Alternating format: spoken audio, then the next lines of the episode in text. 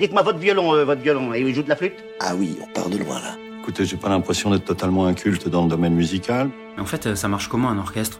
On va tout vous expliquer. L'orchestre, L'orchestre, mode d'emploi. mode d'emploi. Une série de l'Opéra Orchestre National, Montpellier, Occitanie. Épisode 35, c'est quoi le code?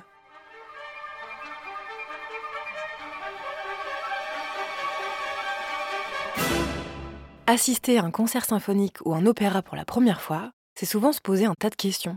Est-ce qu'il faut venir bien habillé? Quand est-ce qu'on doit applaudir? Et si on n'y connaît rien, on fait comment? Réponse dans cet épisode. Y a-t-il des codes de quand on vient assister à un concert? Benjamin François, auteur et producteur à France Musique. Alors je dirais que il y avait des codes, il y en a de moins en moins. Par exemple, il était de bon ton d'arriver un peu sapé pour un concert classique le soir à 20h30. euh, c'est de moins en moins le cas, les gens viennent comme ils sont, ils viennent directement du travail. Donc j'ai envie de dire, venez comme vous êtes, on vous prendra vraiment comme vous êtes. Personne ne vous regardera de travers si vous mettez une robe longue ou un costume trois pièces avec un nœud papillon. Ça, c'est sûr. Valérie Chevalier, directrice générale de l'Opéra Orchestre National de Montpellier. Donc, moi, je dis toujours au public, profitez-en, habillez-vous. C'est à peu près le seul endroit aujourd'hui, à part les mariages, les communions et les baptêmes, où on peut venir habillé et où les gens, les spectateurs vont vous regarder, vous féliciter parce que vous êtes venu habillé. Cela étant, si vous sortez du travail, que vous êtes en jean, eh ben vous serez le bienvenu aussi. Et personne ne vous regardera non plus de travers. Mais aujourd'hui, franchement, il n'y a plus de code vestimentaire. C'est vraiment complètement terminé.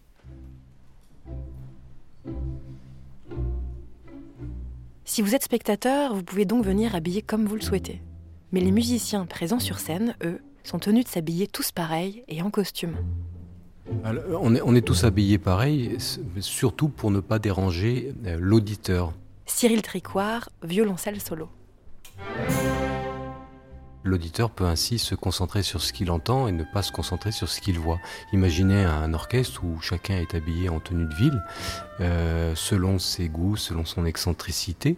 Le public finirait par détailler chacun en disant tiens, c'est regarde lui, il a les chaussures rouges, lui, il a les chaussures vertes, etc. Donc après, les, modes évoluent. À Montpellier no- notamment, nous avons joué pendant pas mal d'années avec la queue de pie. Euh, ensuite, euh, le smoking. euh, ensuite, le, le costume actuellement qui est un petit peu amélioré. Euh, une tenue que, que j'apprécie beaucoup. On a aussi une tenue que j'aimais beaucoup, c'était une tenue en col Mao, très discrète. euh, voilà, c'est important euh, de d'avoir un- une tenue de scène dans laquelle on se sent bien.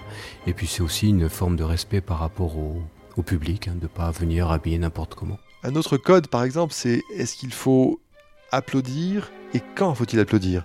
Alors, quand on ne sait pas, le mieux c'est de se fondre sur ce, qui va venir de la salle. C'est qu'effectivement, sur un programme, vous avez un concerto, et un concerto est en trois mouvements. Et donc, il est de bon ton de ne pas applaudir au milieu des mouvements. Tout ça pourquoi? Parce que le soliste est super concentré, généralement, il joue totalement par cœur. Et applaudir, ça veut dire peut-être différer une énergie, euh, peut-être pas être exactement en phase avec le chef. Donc, c'est sympa pour l'artiste peut-être de ne pas applaudir. Aujourd'hui, c'est vrai qu'on n'applaudit plus entre les mouvements. Mais à l'époque euh, de Mozart, on applaudissait, on hurlait de joie entre chaque morceau. hein. Honnêtement, hein, si le public le ressent comme ça, euh, moi, je... mais ça c'est mon, mon utopie à moi. euh, Thomas Callot, trombone solo. Allez-y, levez-vous, applaudissez même à la fin d'un solo, quoi, comme dans le jazz, comme euh, partout. Enfin, franchement, moi j'adorerais ça. Maintenant, si vous ne pouvez pas réfréner absolument euh, votre, vos, vos applaudissements, ben allez-y, laissez parler votre cœur. Ça se fait de plus en plus. Moi, personnellement, ça ne me gêne pas. Nous, quand ça applaudit entre les mouvements, en général, on est extrêmement content. Vous verrez toujours les musiciens sourire. Ils vous regarderont jamais avec, euh, avec un œil noir, parce que ça veut dire que dans la salle, la majorité des gens n'a jamais mis les pieds au concert. Et ça, c'est vraiment une grande récompense pour nous, et c'est vraiment ce qui compte.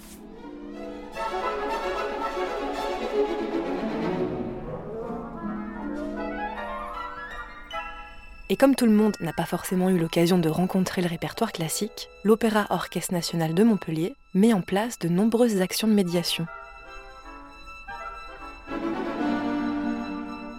Alors, on est euh, dans le salon Victor Hugo à l'Opéra Comédie à Montpellier. Mathilde Champroux, médiatrice culturelle. Et là, on vient de donner un salon prélude. Donc, les salons préludes, ce sont des présentations de 45 minutes environ pour les concerts symphoniques. Donc, euh, en général, elles sont menées par des étudiants du master musicologie de l'université Paul Valéry. Et euh, ces étudiants présentent chacun une voire deux pièces du concert qui va être donné pour que les gens aient des clés d'écoute, ils sachent sur quoi, euh, à quoi s'intéresser, euh, qu'ils sachent un petit peu de comment va être composé l'orchestre, ce qu'ils vont entendre, l'histoire des compositeurs et le contexte de la création. Mathilde Champroux est donc l'intermédiaire entre l'orchestre, son répertoire et le public. Sa mission principale, rendre la musique classique accessible au plus grand nombre. Le but de la médiation, c'est euh, voilà, d'élargir les publics de l'opéra. Dans les statistiques, le public qui vient le plus à l'opéra, qui vient naturellement à l'opéra, c'est euh, un public de, euh, de salariés qui ont entre 30 et 60 ans, voire même 40 et 70 ans, je dirais.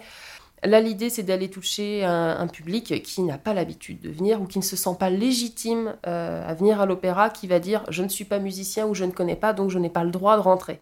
Beaucoup de personnes qui connaissent pas la musique me disent oh ouais mais moi je ne sais pas, je ne connais pas. Olivier Young, premier chef d'attaque des seconds violons. Il n'y a pas besoin de connaître, il suffit de, de, de, de, de recevoir quelque chose, d'apprécier ou pas, c'est tout.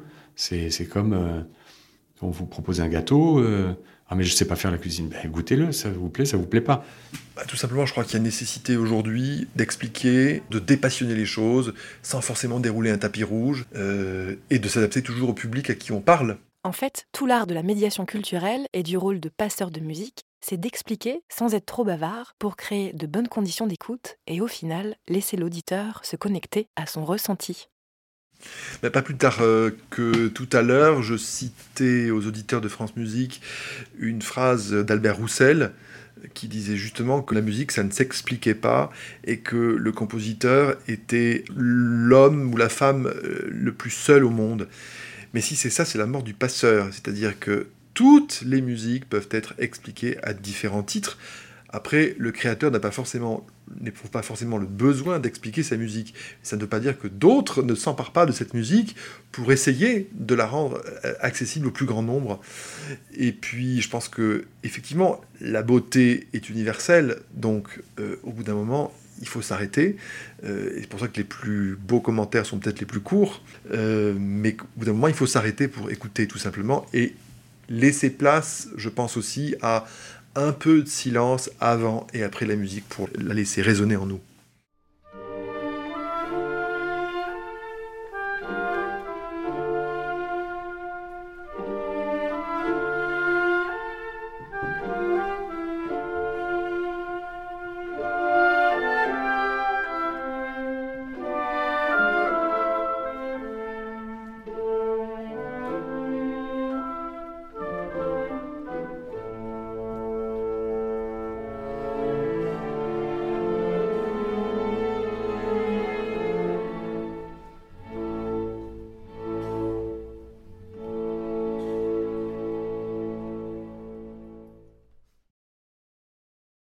L'orchestre, mode d'emploi. Retrouvez chaque semaine de nouveaux épisodes sur le site de l'Opéra Orchestre Montpellier et sur toutes les plateformes de podcast.